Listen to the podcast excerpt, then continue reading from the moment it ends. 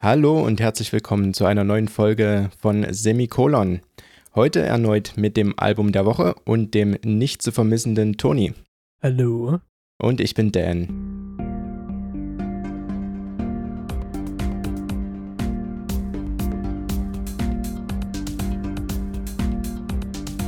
So, Toni, schieß los. Was ist dein besonderer Empfehlungs- Dingens für die Ohrgänge unserer Zuhörer? Mein besonderer Empfehlungsdingens diese Woche, ja, wer mich kennt, es ist ja manchmal so eher hm, schleicht sich so rein oder schleift sich so ein. Diese Woche war es ganz, ganz klar, fing einfach an Montag und hat sich jetzt eben bis zum Sonntag absolut gehalten.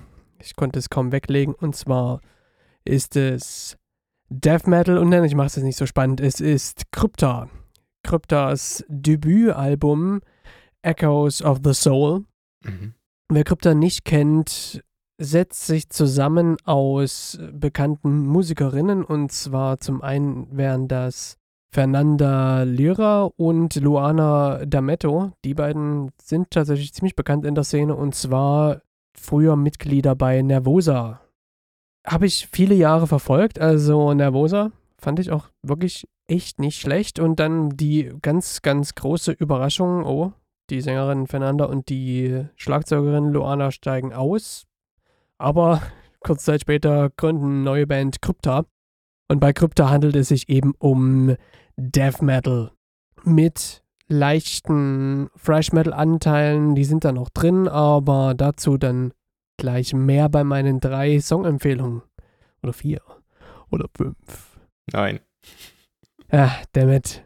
Ja, das Album hat mich tatsächlich echt überrascht, weil wenn so neue Death Metal Band, ich bin ja auch erklärter Death Metal Fan, viel ist in dem Genre im Grunde auch nicht mehr zu machen, weil die Prämisse ist ja meist eh bei den meisten Bands ähm, mehr Geröschel und irgendwie brutalere Texte. Man kennt es, ja. Also viele teilen es ja eben auf, so groovig oder eben technisch. So, das sind so die, die großen, die zwei großen Strömungen. Wie sieht es bei Krypta aus? Das fand ich tatsächlich interessant. Ich muss eins gleich loswerden, die Gitarren. Die Gitarren sind extrem interessant. Also einfach die Art, die, die, die Rhythmiken sind sehr, sehr schön. Also es sind viele Rhythmusgitarren dabei, die trotzdem sehr melodiös sind in sich. Und es sind verdammt viele Leadgitarren dabei. Also wirklich, jeder Song hat gut zwei, drei Melodien, die man auch nach Songgenuss noch schön vor sich hin summen möchte. Also wunderbar, gefällt mir sehr, sehr gut. Dafür auch verantwortlich zeichnen sich die beiden Gitarristinnen, die sich die Leadgitarren auch teilen. Eine ist davon auch mir zumindest sehr bekannt gewesen, Sonja Anubis, die bei den Burning Witches Leadgitarre gespielt hat. Und die andere Leadgitarristin, die Taina Bergamaschi, I'm going to botch the pronunciation on that one, ähm, die war mir persönlich nicht bekannt, aber ist auch eine wunderbare Leadgitarristin. Also sie hat sehr, also ergänzen sich sehr gut, Sonja und Taina. Der eine sehr, sehr melodiös und die andere technischer, würde ich sagen. Also fühlt sich einfach technischer an. Kom komplexer vielleicht nicht unbedingt, aber die Lead-Gitarren stehen sich sehr, sehr schön gegenüber. Das ist so, dass, also man arbeitet auch hier wirklich schön mit dem Stereo-Spektrum. Es macht auch echt Laune, das ganze Album auf Kopfhörern zu hören. Meine drei Songempfehlungen von diesem wirklich echt wunderbaren Debütalbum. Zum einen ist das Possessed. Possessed hat mich persönlich sehr, sehr gefangen genommen wegen dem, wegen dem Refrain oder nennen wir es vielleicht eher sogar Pre-Chorus. Der Pre-Chorus kommt tatsächlich ohne viel aus. Man hat im Hintergrund im Grunde nur Schlagzeug und Fernandas Stimme.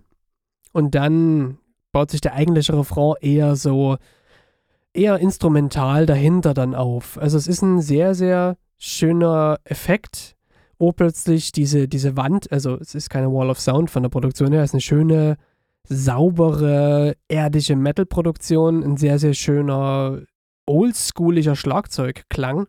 Und ich habe mir auch so die Studiotagebücher angeschaut, also die Videos dazu. Auch kein Getrigger an der Bassdrum, sondern eben echt alles echt mit Mikrofon aufgenommen. Die Gitarren genauso, Bass auch. Also Hut ab, wunderschön.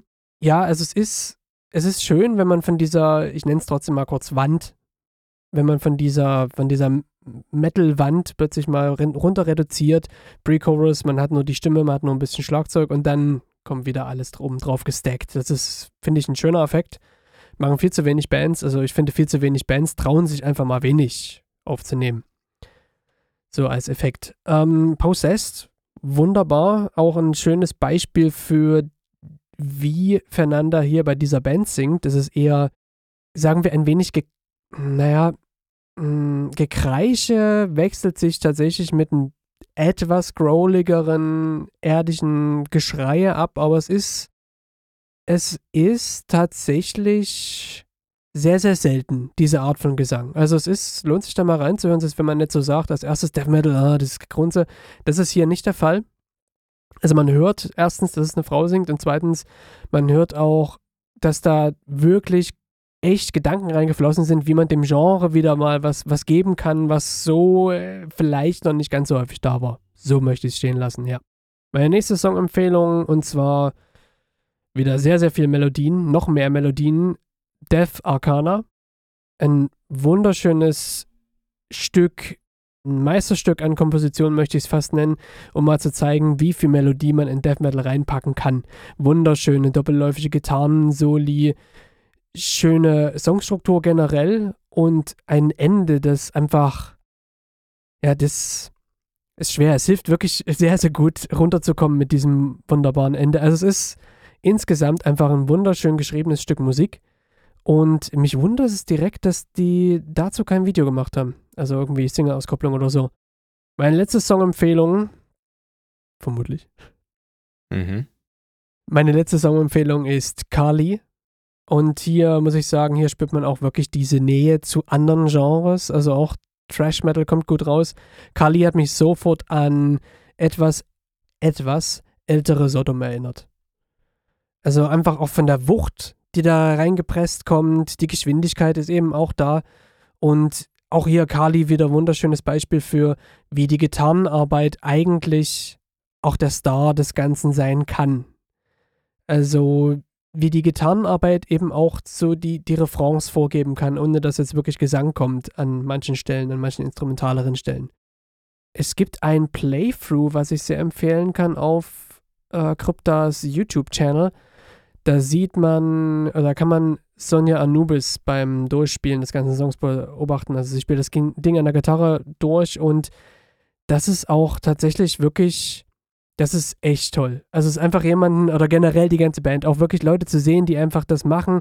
Sie haben Spaß daran. Sie nehmen sich fernab von der Musik nicht extrem ernst. Also es sind einfach vier, vier echt gute Musikerinnen, die einfach diese, dieses Genre bedienen wollen mit, mit neuem Wind. Finde ich schön. Und an der Stelle nochmal die Produktion gelobt. Wunderschöne Produktion so kann Metal 2021 klingen, wenn er nicht klinisch tot produziert wurde, sondern dem auch Luft gelassen wird, eben das zu sein, was er ist, von Menschen geschaffene Kunst. Ja, mhm. Hut ab und die Band hat sich auch erst 2019 gegründet, also wir reden hier von einem Debütalbum, was jetzt auch nicht schon zehn Jahre in irgendwelchen Proberäumen feingeschliffen wurde, sondern das sind auch brandneue Songs. Cool. Coole Sache. Also quasi ganz, ganz heißer momentan. Ja, wirklich ganz, ganz heiß. Das muss man so sagen.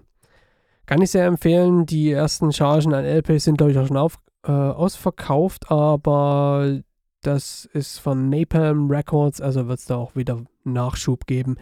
Ich habe auch schon nachgeordert.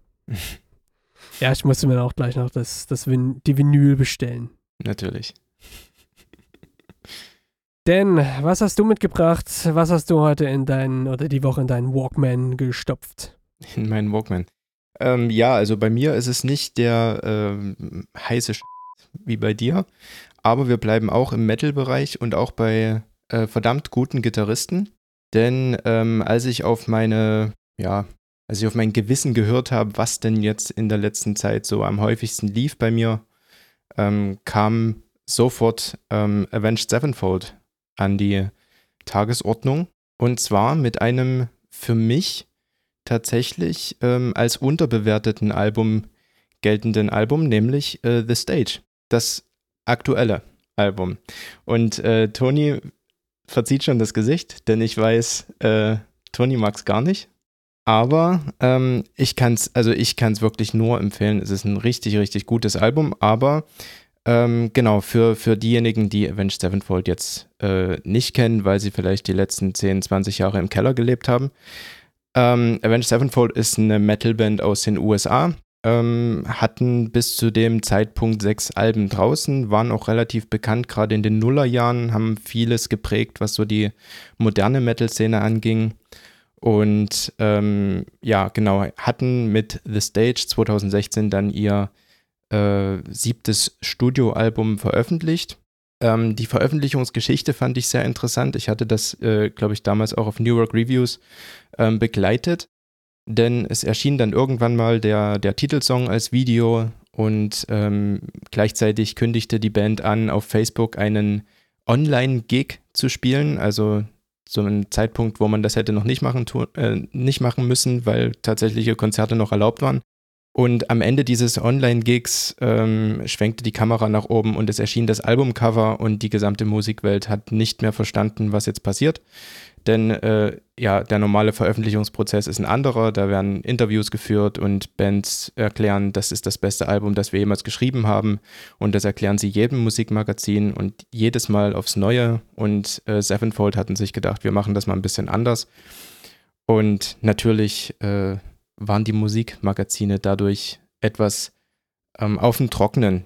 Die hatten überhaupt nicht damit gerechnet, dass da jetzt was passieren wird und dass da was rauskommen wird. Entsprechend wurde das Album dann, glaube ich, auch aufgenommen. Ähm, es war mehr oder weniger so ein, ja, durchwachsenes Review in den meisten Fällen, sage ich jetzt mal. Ähm, meiner Meinung nach total unterbewertet. Äh, Wie gesagt, ich empfinde das Album als wirklich gut. Ähm, ist natürlich was für Leute, die jetzt, sage ich mal, mit Konzeptalben nicht unbedingt ein Problem haben. Wahrscheinlich ist es auch deshalb weniger hoch im Kurs. Und es ist natürlich auch für Avenged Sevenfold relativ ungewöhnlich ähm, vom musikalischen Stil her. Die drei Songempfehlungen, die ich jetzt empfehlen würde oder die ich jetzt aussprechen würde, ähm, sind ein bisschen anders als das, was man vielleicht erwartet. Ich würde als erstes den Song Angels empfehlen. Angels ist eine Ballade. Schon alleine, dass ich eine Empfehlung für eine Ballade ausspreche, ist ja schon ein Wunder an sich. Ich kann es nicht fassen. Ja, ne? Ist unglaublich. Aber diese Ballade hat mich tatsächlich überzeugt. Ich finde die richtig, richtig gut. Und ähm, besonders auch die beiden Soli überzeugen mich. Die sind ja von ähm, Gates und seinem Vater eingespielt. Und man hört auch tatsächlich den Unterschied zwischen den beiden. Ähm, wer sich ein bisschen mit so Musik Theorie beziehungsweise auch mit der Bandgeschichte auskennt, der weiß, dass äh, Gates ja Jazz studiert hat und dementsprechend auch sehr viele Jazz-Einflüsse in die Musik reinbringen kann. Das tut er mit diesem ersten Solo auf der, auf der Platte. Und bei seinem Vater hört man halt einfach, yo, das ist eine Blues-Skala, die da, die da äh, angewendet wird. Und dementsprechend klingt es auch, ich sage jetzt mal, ja, in der Populärmusik ähm, angebrachter beziehungsweise auch äh, ja, gewöhnlicher. Ähm, die zweite Empfehlung ist direkt der Song danach, Simulation. Ähm, ich finde den wirklich gut, weil er, ähm, er, er fängt vielleicht ein bisschen ruhig an. Gerade nach einer Ballade könnte man sagen, ist das ein kleines Problem, weil nach einer Ballade man meistens die Leute wieder so ein bisschen aus dem Tiefschlaf rausholen will. Aber der Song fängt, wie gesagt, ruhig an, geht aber relativ schnell dann auch in energiegeladenere Teile über und hat am Ende, beziehungsweise so mittendrin, so einen leichten Hörspielcharakter, wo man dann einfach auch sieht, dass es sich tatsächlich um ein, um ein Konzeptalbum handelt, dass ein gewisses Thema behandelt wird in diesem äh, Album. Und ich finde diesen, diesen Song komplett äh, gut und richtig, richtig gut zu empfehlen. Und meine dritte Empfehlung, ich habe lange überlegt, ob ich den letzten Song nehme, aber das würde unsere, äh, unsere unsere Playlist so stark sprengen, dass sie länger wäre als unser eigentlicher Podcast dazu. Ähm, deshalb habe ich mich für Higher entschieden. Higher ist äh, der Song, der tatsächlich auch direkt auf Simulation folgt. Und äh, überzeugt mit einem coolen Rhythmus und der gefiel mir eigentlich schon immer, weil nach den zwei Vorgängersongs eben das auch ein guter Song äh, zur Abwechslung war und auch ein paar Elemente drin waren, die äh, jetzt für, für Sevenfold an sich nicht so überzeugend waren. Beziehungsweise so, so gewöhnlich waren, sage ich jetzt mal. Genau, das sind meine drei Empfehlungen. Äh, aber wie gesagt, gebt euch das ganze Album. Ist wirklich gut und wirklich unterbewertet. Und vielleicht findet man sich mal rein mit ein bisschen gutem Willen. Ja, cool. Also mal wieder was über das Album gehört zu haben, ist definitiv schon interessant, keine Frage. Mich hat es eben genau aus den genannten Gründen nicht überzeugt, aber so ist es eben auch manchmal. Aber wie wir immer sagen, manchmal muss man eben auch vielleicht Jahre später nochmal einem Album eine Chance geben, einfach mal reinhören. Deswegen haben wir hier auch immer wieder etwas ältere Alben eben auch dabei, schon alleine, weil man sie vielleicht einfach verpasst hat. Genau. Und wie immer in den Show Notes findet ihr die Links zu den Playlisten auf Spotify und YouTube und eben noch Links zu den Alben selbst. Na dann, viel Spaß beim Hören.